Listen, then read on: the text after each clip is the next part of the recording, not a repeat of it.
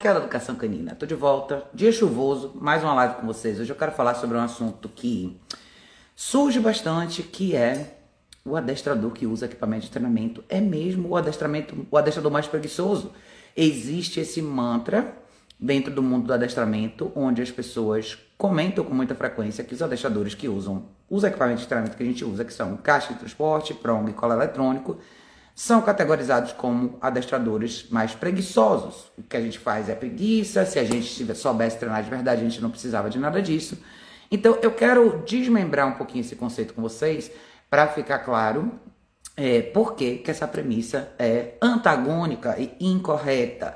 E se a gente avaliar matematicamente o conceito, a gente vai ver que quem tem muito mais trabalho de verdade usa os equipamentos de treinamento. Então vamos lá.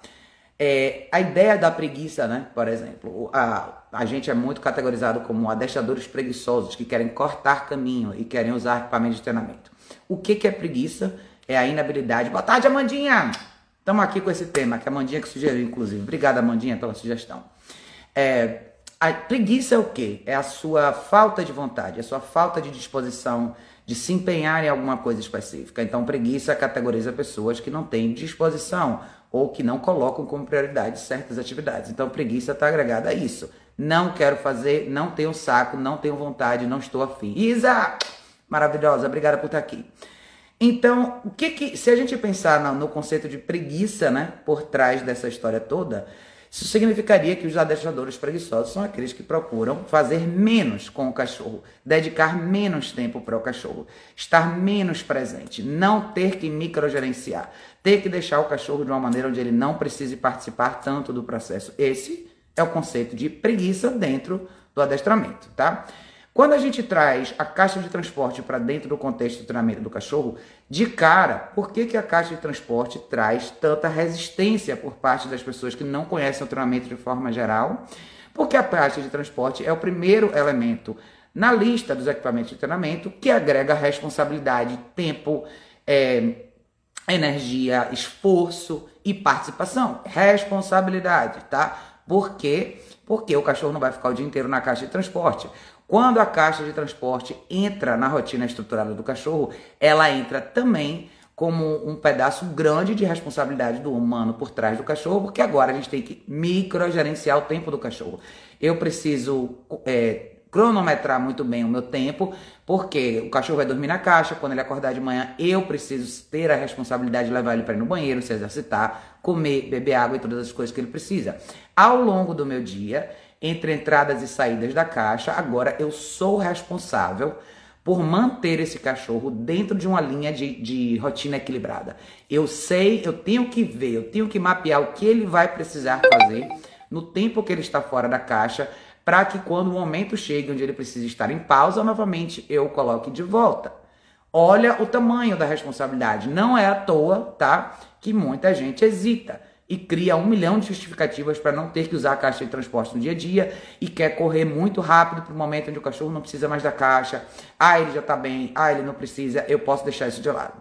Então, já nesse primeiro equipamento, a gente pode ver como nós, os profissionais que sugerimos isso, estamos diretamente propondo mais responsabilidade, mais participação, mais tempo, mais atenção. Estamos adicionando elementos de responsabilidade dentro do treinamento do cachorro. De cara, isso é inverso ao conceito de preguiça. Uma pessoa preguiçosa faz o contrário. Ela evita o uso da caixa de transporte porque ela quer menos responsabilidade, ela quer dedicar menos tempo, ela não quer ter que ter tanta participação, ela não quer que a participação dela seja tão crucial na conduta do cachorro, logo ela escolhe por não usar a caixa. Quando a gente introduz a caixa, você vai ter que lidar com problemas que possivelmente podem surgir, que seja o cachorro acidentalmente usar o banheiro dentro da caixa, o cachorro vocalizar, o cachorro reclamar, morder a porta da caixa, querer sair da caixa, dar trabalho em um milhão de aspectos. Nós temos que desmontar e reorganizar esse quebra-cabeça para fazer com que o cachorro estabilize na caixa. Quem nunca passou por esse processo não sabe o quanto de trabalho isso dá. A última coisa que existe é preguiça dentro desse quebra-cabeça, tá? Isa falou, hoje estava me questionando no TikTok porque eu uso colar dentro de casa. Como se fosse um demérito precisar usar o colar em situações simples. Exato, e a gente vai chegar lá nessa análise, Isa. O pedaço da caixa por si só já traz talvez a maior das responsabilidades, porque a gente controla a autonomia e a liberdade do cachorro dentro do nosso tempo sob nossa supervisão. Então, uma pessoa preguiçosa jamais vai querer assumir essa responsabilidade. Como eu falei, eu, na minha experiência de mais de 10 anos no adestramento, posso dizer para vocês que é a barreira mais alta a ser derrubada com pessoas que estão entrando agora e conhecendo agora o conceito do, da rotina estruturada, que está dentro do treinamento equilibrado que a gente sugere, tá? Todo mundo foge disso, como o diabo foge da cruz. É, a caixa de transporte é a parte mais difícil para muita gente, muitas vezes até mais difícil do que o colar eletrônico, tá?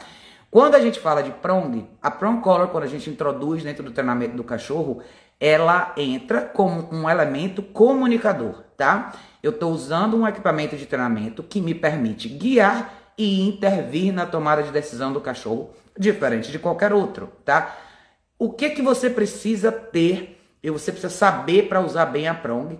Você precisa ser uma pessoa consciente, ética, realista e ter um, uma habilidade imensa de observação para que você possa passar essa informação com clareza para o cachorro quando o momento se apresenta, tá? Sim, é simples para quem tem bastante experiência, não tem tanto mistério, porém, você tem que ter um grau de atenção muito maior, porque agora você precisa absolutamente passar a informação no timing correto. Uma das perguntas que eu mais recebo é: Raquel, eu preciso entender melhor o timing, não estou acertando o timing, o timing da correção. Esse timing da correção, essa pergunta surge com tanta frequência por quê? Porque isso exige atenção. Atenção não dividida na condução do cão. Eu preciso saber o momento certo de conduzir, navegar o cachorro e intervir. Requer trabalho, esforço, atenção não dividida, o que é completamente contrário ao conceito de preguiça. É muito mais fácil colocar um cachorro numa guia de 7 metros e deixar ele andar ou é muito mais fácil colocar ele numa guia simples, perder a paciência e sentar o cacete no cachorro quando ele faz alguma coisa errada.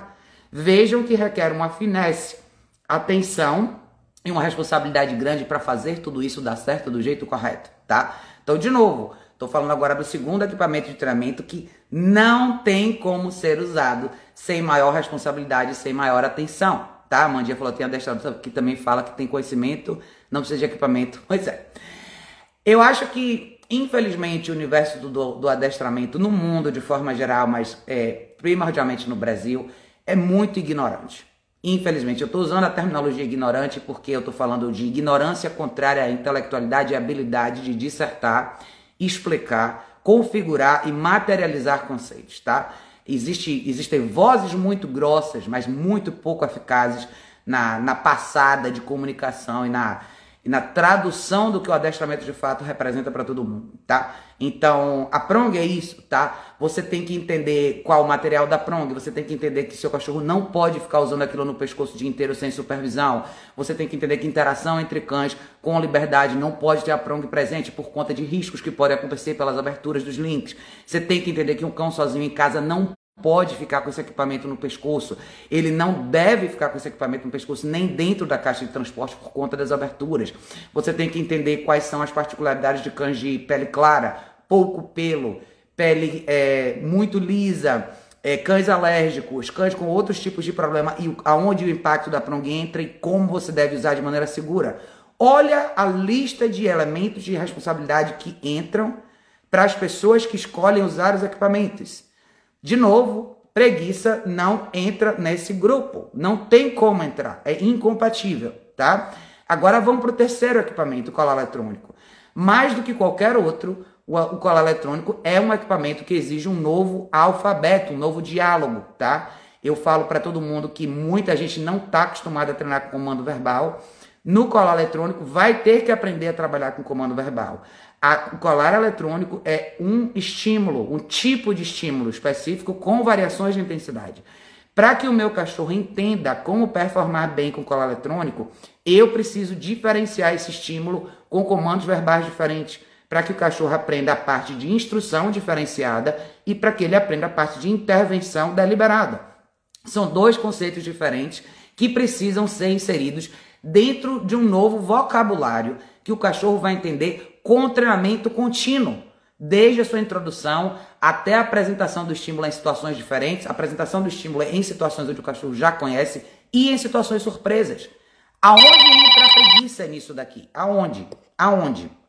Então não tem como você categorizar um adestrador que com seriedade e responsabilidade traz equipamento de treinamento para dentro do contexto da vida do cachorro e entender que isso traduz preguiça. Para chegar nessa conclusão, a pessoa tem que ser literalmente ignorante, tá? É por isso que eu falei que o adestramento hoje está num patamar de ignorância assustadora, porque o conceito, esse tipo de conceito ser repetido constantemente, não tem como ser outra coisa a não ser ignorância, tá? Pense em tudo isso, que são coisas que o adestrador está propondo para o cachorro, tá? Ao longo de um treinamento, o adestrador tem que fazer essa tradução para o cachorro e para a família do cachorro. Ao mesmo tempo, você está ensinando duas espécies diferentes a lidar com conceitos novos e práticas novas dentro de uma vida bem estruturada. Aonde está a preguiça aí? Você vai ter que dedicar muito mais tempo com o cachorro você vai ter que fazer muito mais multiplicação de experiências com o cão e você provavelmente vai ter que fazer constantes revisões com a família por trás do cachorro para que as pessoas entendam, absorvam e aplicam esses conceitos com seus cães. Eu faço muita mentoria com clientes à distância. Eu sei o quanto isso demanda no lado humano. Quantas vezes eu respondo as mesmas perguntas, quantas vezes eu esclareço os mesmos conceitos com as pessoas que estão começando agora. E eu sei que essa é parte do meu trabalho, eu não tenho problema com isso. Mas isso está longe de ser uma responsabilidade de alguém preguiçoso. Longe, tá? Então, todo mundo que trabalha com equipamentos assim está trabalhando numa esfera justa. Eu quero apresentar uma proposta de conduta para o cachorro usando equipamentos de treinamento que precisam ser traduzidos para o cachorro da maneira correta. Para que isso se torne segundo a natureza e normal, a gente precisa passar por uma, três fases de aprendizado determinantes. E isso não é só com o cachorro, isso é com o dono do cachorro, tá? Existe muito ego dentro do adestramento, existe uma necessidade muito grande das pessoas usarem essa profissão como bandeira de tradução de personalidade mais forte, de tradução de uma personalidade mais segura. Infelizmente, dentro do adestramento, muita gente entrou e eu ainda vou fazer uma live falando sobre isso, tá? A razão pela qual muita gente entra no adestramento é para provar alguma coisa. Para elas mesmas e para os outros, tá? Então, através desse personagem, as pessoas se provam coisas que elas de fato não conseguem ser no mundo real. Isso talvez é a epidemia mais comum dentro do universo dos adestradores. Eles tentam expressar na profissão características e coisas que eles não conseguem expressar na própria vida.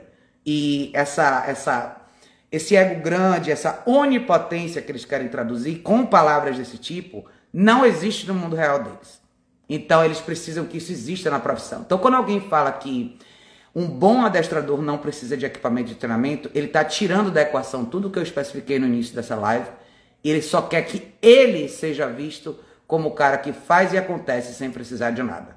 Nesses esses profissionais normalmente não vão ter um conteúdo detalhado eles não vão mostrar processos de construção e muito menos vão ter dentro da plataforma deles donos de cães que vão dizer sobre a experiência, vão falar sobre a experiência de treinar com esse profissional, vão falar sobre a experiência humana por trás do aprendizado com esse profissional. Esses são profissionais que têm não o conteúdo deles é, é, é sensacionalista, é um conteúdo de impacto rápido que faz você ter uma sensação momentânea de que você está de frente para uma divindade. Alguém que consegue fazer alguma coisa milagrosa que ninguém nunca fez. Meu Deus, como será que eu faço? Pague R$19,99. Tá? É muito importante que a gente use a racionalidade nessas análises, porque falar coisas desse tipo é, de novo, é, é um argumento sensacionalista que faz você imaginar que, nossa, realmente não tem necessidade de nada disso. Então me mostre como você faz. Eu quero ver todo o processo no dia a dia e eu quero ver esse resultado com responsabilidade. A gente comentou sobre isso em lives anteriores, o que muita gente não sabe é que muitos profissionais desse tipo que dizem que as ferramentas são irrelevantes e desnecessárias, são pessoas extremamente violentas com os cachorros. E isso tem tudo a ver com essas lives que eu tenho feito com vocês sobre estudos de personalidade e essa, esse viés da, da tradução da profissão do adestramento como, como possibilidade de projeção de onipotência dentro de um universo social, que são coisas que essas pessoas não conseguem fazer. Essas são pessoas que jamais teriam holofotes nela se não fosse o trabalho do adestramento. Essas pessoas, num contexto social, numa mesa com, com 10 outras pessoas, passariam despercebidas. Então são pessoas que não têm força de argumentação, não têm intelecto, não têm capacidade de captar a atenção de ninguém, porque elas não são ninguém. Mas a profissão faz com que elas se mostrem essas pessoas, tá? Então, eu quero que vocês prestem muita atenção em relação a tudo isso, porque, de novo, é realisticamente falando, é um argumento antagônico, ignorante e, e assim, sem fundamento nenhum, tá? Deixa eu voltar a ler o comentário da Lúcia. A Lúcia falou hoje mesmo na reportagem é, de cães atacaram um publicitário. Estavam soltos e pior de tudo, disse ao publicitário que ele não deveria andar ali. Pois é. Então, sempre vão existir desculpas né, e justificativas para as pessoas que não querem usar equipamento de treinamento dizerem que o que a gente faz é. Porque não existe como. Não tem como você criar furos no que a gente está fazendo, porque é muito detalhado. A gente cobre todas as bases e a gente mostra tudo o que a gente faz. Como não tem como se criticar o processo, a única alternativa que sobra é você derrubar a conquista, que é, ah, você só conseguiu isso pelos equipamentos de treinamento e, e você é preguiçosa. Então, é uma. É, dentro dos estudos de, de transtorno de personalidade, isso é bem comum quando a gente vê que você está de frente, né, para uma pessoa que não tem argumento, se sente diminuída pelo seu sucesso precisa te derrubar para se sentir melhor do que você. Isso talvez é uma das práticas mais comuns na sociedade de hoje, dentro da categoria de adestramento, isso é super comum. É por isso que vocês vão ver profissionais que constantemente criam um conteúdo baseado em crítica do conteúdo alheio, versus terem um conteúdo próprio. Eles não trabalham com os cachorros deles, não detalham o trabalho deles. O conteúdo deles é baseado única e exclusivamente em críticas de terceiros. É o famoso apontar para fora e nunca olhar para dentro, né? As pessoas, os profissionais que são confiantes de verdade, não perdem tempo com isso. Eles são absolutamente seguros do que eles fazem e eles não têm problema nenhum em mostrar nada. Transparência é o primeiro sinal de saúde, vamos dizer assim, se você quiser colocar dentro da categoria de equilíbrio de um ser humano, de um profissional, de qualquer coisa. Uma pessoa segura não tem medo de mostrar nada, de falar nada, de se expor em lugar nenhum, porque ela não tem medo das consequências. Ela sabe lidar com crítica, ela sabe lidar com quem vai gostar e quem não vai gostar. E ela não tem um problema com isso, tá? As pessoas que não têm essa postura vão passar o resto da vida por trás de um escudo, criticando tudo de bom que os outros fazem, porque apreciar vitórias e aplaudir a vitória alheia é uma característica de poucas pessoas hoje em dia, tá? Muito pouca gente tem essa habilidade. É muito fácil você criticar o trabalho dos outros, mas é difícil é você dizer, nossa, realmente você é uma pessoa bem legal, adorei seu trabalho, seu trabalho é incrível. Isso requer humildade, é reconhecer quando alguém faz alguma coisa boa. Não é uma questão de comparação. Se você faz bem ou não, não interessa. É saber olhar para o outro e dizer, nossa, bacana seu trabalho. Muito legal o que você faz, tá? Eu sou uma pessoa crítica, absolutamente sou. Mas eu sou muito mais crítica comigo do que com qualquer outra pessoa. Quem me acompanha mais tempo sabe que eu passo. Eu sei muito pouco sobre as pessoas do mundo do adestramento e eu acompanho quase nada do que acontece por aí. Tanto que eu recebo as mensagens, muitos de vocês é que me avisam o que está acontecendo, porque normalmente eu não vejo. Porque eu não perco tempo com isso. Eu tenho outras coisas mais interessantes para fazer, que é desenvolver minha habilidade de ser uma profissional melhor e passar para vocês uma informação de valor real, versus ficar é, navegando dentro do universo de pessoas que não tem nada para oferecer. É, o que é que a Mandinha falou aqui? Deixa eu ver. É muita ignorância, com certeza, Lúcia, muita mesmo, tá? É complicado. Isa falou, a pessoa fala que não precisa de equipamentos, mas o cachorro deles não chega nem perto do nível de resposta dos nossos. Exato. Eu sempre falei que um bom resultado traduzido com um conteúdo completamente transparente é imbatível. É imbatível. Transparência é imbatível. Tá? Quando você mostra tudo que você faz, quando você expõe quem você é, quando você mostra o seu treinamento e você coloca isso na prática dentro do seu mundo real, isso é imbatível. Ninguém pode falar nada. O máximo que eles podem falar é tentar criar esses buracos na sua teoria e dizer que você não é tudo isso porque você usa cola eletrônica, porque você usa prong, você usa caixa, seja lá o que for que as pessoas queiram usar. Esse é um exemplo que você pode trazer para qualquer outra situação da sua vida. Se quando você conquista coisas, quando sua, quando sua vida começa a ir para frente, você conquista coisas legais e você é reconhecido, qualquer característica boa que você tenha, Veja quem são as pessoas que apreciam o, de, o tudo de bom que você faz e vejam as pessoas que constantemente vão achar uma maneira de puxar você para baixo. Tá? Eu, eu, fiz um comentário desse ontem com as meninas, a gente estava conversando e eu falei, eu a gente estava falando um exemplo sobre isso, né? Que é quando você faz alguma coisa legal e alguém quer literalmente jogar areia no seu sonho e achar alguma coisa ruim que você fez ali para te colocar para baixo.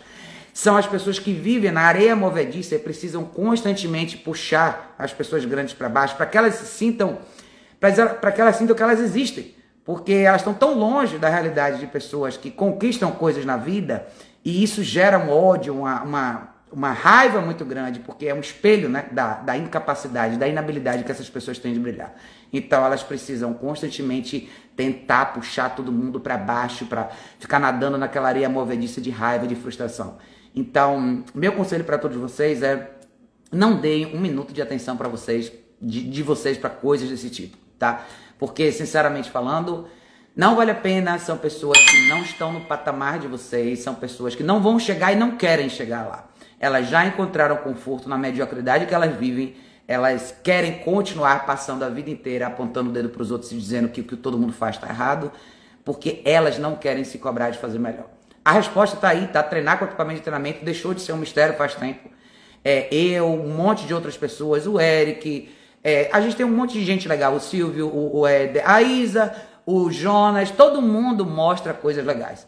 É uma questão de você querer absorver esse tipo de informação e pôr na prática. Não existe mais o mistério. Deixa eu encontrar esse mapa misterioso de como fazer isso. Não. É tudo muito claro, é tudo muito dito. A pergunta agora é: você quer ou não? Você quer fazer melhor ou não? Você quer ou não assumir essa responsabilidade? Você quer ou não ser uma pessoa melhor? Você quer ou não ter um cachorro melhor? No fim, a decisão é de cada indivíduo. Então, levantem suas bandeiras da eficácia, minha gente, porque a gente precisa cada vez mais de pessoas no mundo com essa capacidade com essa liberdade de expressão, sem medo, sem filtro, sem hesitação, é, capazes de lidar com todas essas flechas que vêm de volta, mas que isso se torne cada vez mais irrisório, que a nossa estrela brilhe cada vez mais, porque quanto mais críticas a gente recebe, mais longe a gente sabe que a gente está voando. Então, isso é importante. Mas não, não fiquem nesses debates, não, não deixem com que essa frustração consuma vocês, porque o objetivo é esse o que esse, essas pessoas querem é que vocês voltem e fiquem constantemente se questionando. Será que é isso mesmo? Será que eu estou fazendo errado? Será que não existe outro jeito? Feche essa porta, porque o horizonte é aberto, é lindo e maravilhoso para quem sabe o que está fazendo e quem não olha para trás. Para quem não fica constantemente se questionando e achando que está fazendo errado. Sim, é importante estudar, sim, é importante a gente aprimorar o que a gente faz. Mas selecionem bem suas companhias, gente, de verdade. Porque infelizmente tem muita gente no mundo que vai ser uma âncora na canela de vocês. E isso não é só na vida pessoal, não aqui, no mundo do adestramento, na esfera virtual. Tem conteúdo que vai constantemente fazer você se sentir mal. E infelizmente esses são os conteúdos que são jogados para cima, né? É, o algoritmo ele não favorece conteúdos é, de valor de verdade, porque isso faria, deixaria as pessoas muito mais empoderadas, deixaria elas muito mais firmes e confiantes para andar para frente. Mas não é isso que quem comanda esse mundo aí de hoje aqui, né, quer. Então fiquem atentos em relação a isso, tá bom, gente? Mas era essa a minha mensagem de hoje. Se vocês quiserem deixar temas legais para discutir lives aqui com vocês no dia a dia, essas lives flash, me avisem, tá? Que vai ser um prazer discorrer sobre assuntos desse tipo, tá bom, minha gente? Um beijo enorme e a gente se vê em breve no próximo vídeo.